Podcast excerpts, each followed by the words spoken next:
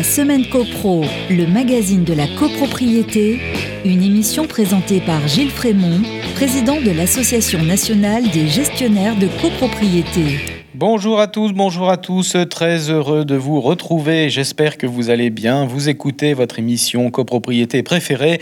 Bienvenue dans la semaine copro. Cette semaine, on vous propose un dossier sur les travaux d'urgence commandés par le syndic de sa propre initiative. C'est la minute juridique. Nicolas Tarade nous fera la revue de presse. Ensuite, les petites histoires de voisinage, c'est toujours délicieux. Mais tout de suite, on commence avec l'actu de la semaine. La semaine copro, l'actu de la semaine. L'actu de la semaine, les députés approuvent l'interdiction à la location des passoires thermiques. Le 14 mars, les parlementaires se sont dit favorables à l'interdiction à la location des logements énergivores classés F et G lors de l'examen du projet de loi climat et résilience en commission.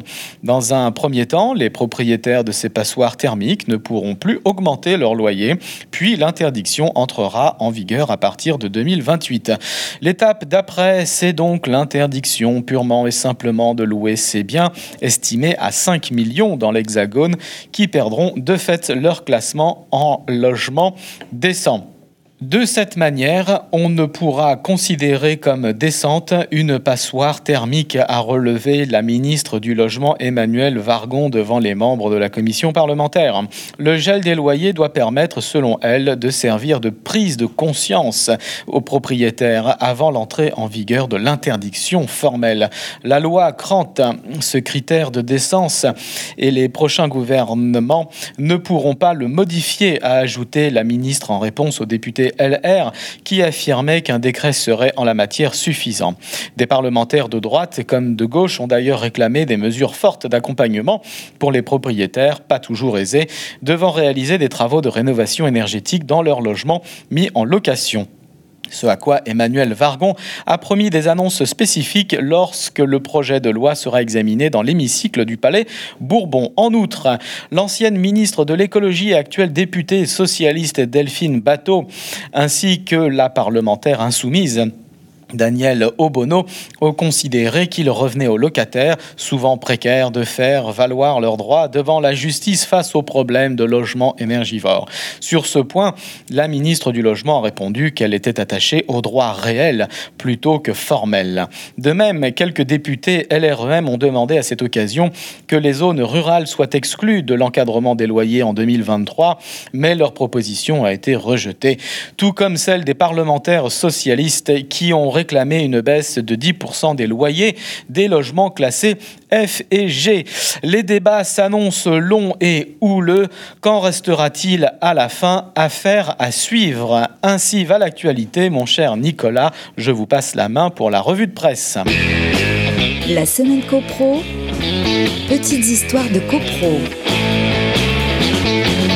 Les débats seront longs et houleux. Comment ça va, mon cher Nicolas? Eh bien, écoutez, ça va parfaitement bien, vous aussi, Gilles. Très bien, merci. Je vais vous raconter un petit peu les, coulisses de cette chronique. Ce qui me fait choisir une histoire, en fait, plus qu'une autre, Gilles, c'est d'abord le titre de l'article. Je parcours toutes les semaines la presse régionale et locale et je m'arrête sur les histoires un peu dingues, extraordinaires, dont le titre est assez collector, si ce n'est quelque peu triste.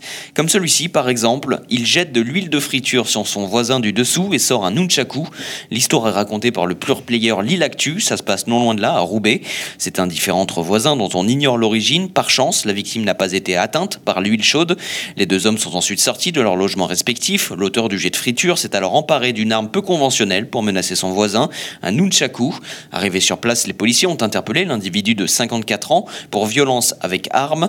Euh, placé en garde à vue, il sera bientôt convoqué devant un juge. Autre histoire, autre conflit de voisinage raconté cette fois-ci par le républicain Lorrain. Entre ces deux familles, la guerre est déclarée depuis trois semaines maintenant. Elles vivent dans la même rue à Carling à 300 mètres l'une de l'autre. Les hostilités ont été lancées à cause d'une histoire de toutou. Le chien des habitants qui vivent hein, en haut de, l'allée s'est sauvé un beau matin et a couru en direction de la maison du bas où vivent trois Rottweilers et leur maître. Le roquet a attaqué le propriétaire des molosses, il lui a mordu le bas de la jambe, s'est acharné, puis a pris la fuite. Euh, blessé, le quadragénaire est entré dans une colère noire et a voulu demander des comptes au propriétaire du petit nerveux, entre guillemets. Ils n'ont pas daigné lui répondre. En guise d'avertissement, avertissement, il a maculé leur porte de son sang qui coulait de la blessure laissée par les crocs. Euh, l'affaire aurait pu en rester là après une bonne explication de texte, mais non, la victime s'est sentie bafouée, les voisins offensés. Les jours qui suivront seront marqués par des provocations récurrentes dans les deux camps jusqu'au week-end du 10 avril. Là, tout a dégénéré, une bagarre à coups de batte de baseball avec une dizaine de personnes de chaque famille. Les forces de l'ordre sont intervenues pour séparer tout ce petit monde et ramener un peu de sérénité dans le quartier. Une personne a tout de même été grièvement blessée. Le Munchaku, je crois que vous me l'aviez pas fait encore. Ah oui, c'est vrai, c'est Je assez savais rare. même pas que ça existait encore, ça. Allez, merci, on passe à la minute juridique. La semaine copro, la minute juridique. En cas d'urgence, le syndic peut commander des travaux d'office de son propre chef. Article 18 de la loi du 10 juillet 1965, je cite, Le syndic est chargé d'administrer l'immeuble, de pourvoir à sa conservation, à sa garde et à son entretien, et, en cas d'urgence, nous dit la loi, de faire procéder de sa propre initiative à l'exécution de tous travaux nécessaires à la sauvegarde de celui-ci. Le syndic a donc le pouvoir d'engager des travaux. Il en a même le devoir. On voit bien ici le rôle essentiel du syndic. C'est lui qui administre l'immeuble. Il est l'agent du syndicat des copropriétaires. Et en sa qualité de mandataire, il rendra compte de ses actes à son mandant, le syndicat. Commander des travaux de sa propre initiative est une vraie responsabilité. Mieux vaut être avisé, formé, expérimenté et me direz-vous, bien assuré.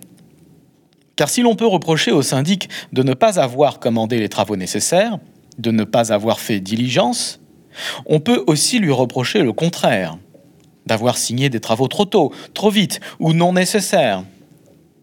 Le syndic marche toujours sur un fil, mais il sait faire, il se reportera aussi à la jurisprudence, foisonnante en la matière, nous allons le voir. Il se fiera aussi au bon sens.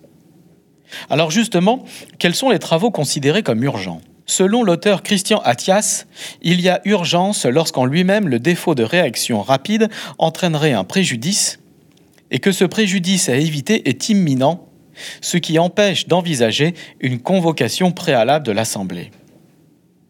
Il en est ainsi, par exemple, selon la jurisprudence, pour des travaux confortatifs dans un but de sécurité, pour la réparation et la consolidation de solives et de voûtes d'un bâtiment, pour la réfection de souches de cheminées menaçant ruine, pour des travaux destinés à assurer l'étanchéité, pour la réparation de fuites, bien sûr, pour des travaux destinés à pallier une grave insuffisance de chauffage, pour des travaux d'étaiement consécutifs à l'effondrement du plafond d'un appartement pour des travaux destinés à porter remède aux dangers résultant d'un stationnement anarchique des véhicules pour des travaux de remplacement de la canalisation générale d'eau usée qui s'était rompue, pour des travaux de dégorgement et de réparation d'un collecteur d'égout.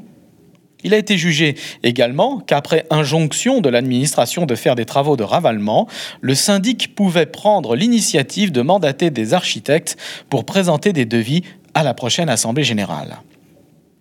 Reste que l'urgence demeure une notion subjective et sujette à interprétation. En cas de contestation, les juges du fond doivent rechercher souverainement si les travaux sont à la fois urgents et nécessaires à la sauvegarde de l'immeuble. On en revient au texte de l'article 18. À défaut, la responsabilité du syndic est engagée vis-à-vis du syndicat. Mais encore faudra-t-il démontrer quel a été le préjudice causé au syndicat.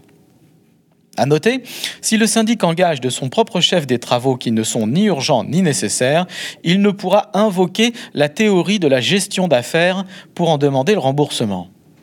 La gestion d'affaires est définie à l'article 1301 du Code civil comme le fait de celui qui, sans y être tenu, gère sciemment et utilement l'affaire d'autrui à l'insu ou sans opposition du maître de cette affaire. Le syndic peut commander des travaux d'urgence, mais il devra tout de même respecter, après coup, un certain formalisme. En effet, l'article 37 du décret de 67 dispose que le syndic doit tenir informés les copropriétaires et convoquer immédiatement une assemblée générale.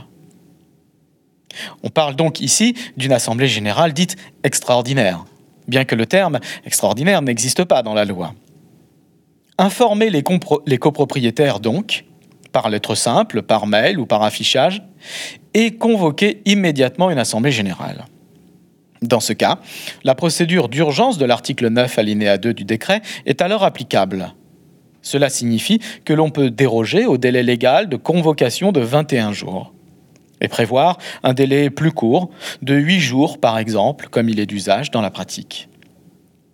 Cette Assemblée générale extraordinaire est donc une assemblée de ratification. Elle vote à la majorité de l'article 24. C'est à elle seule qu'il appartient de statuer, l'autorité judiciaire ne pourrait se substituer à elle. Sur ce point, il est important de rappeler que la ratification des travaux ne saurait résulter implicitement de l'approbation des comptes par l'Assemblée générale annuelle. Dans la vraie vie, la ratification interviendra le plus souvent lors de l'Assemblée générale annuelle par une résolution distincte, placée juste avant ou juste après l'approbation des comptes. Notons que si l'Assemblée refuse de ratifier l'initiative du syndic, le syndicat des copropriétaires restera malgré tout engagé vis-à-vis des entreprises co-contractantes. Mais il pourra, comme on l'a vu, se retourner contre le syndic pour obtenir des dommages et intérêts, en prouvant son préjudice, répétons-le. Sur le plan financier, l'article 37 précise que par dérogation aux dispositions de l'article 35, le syndic peut, en vue de l'ouverture du chantier urgent et de son premier approvisionnement, demander sans délibération préalable de l'Assemblée, mais après avis du Conseil syndical, le versement d'une provision qui ne peut excéder le tiers du montant du devis estimatif des travaux. Les deux tiers restants devront donc attendre l'Assemblée générale extraordinaire que le syndic se doit donc de convoquer immédiatement. L'organe délibérant reprend la main.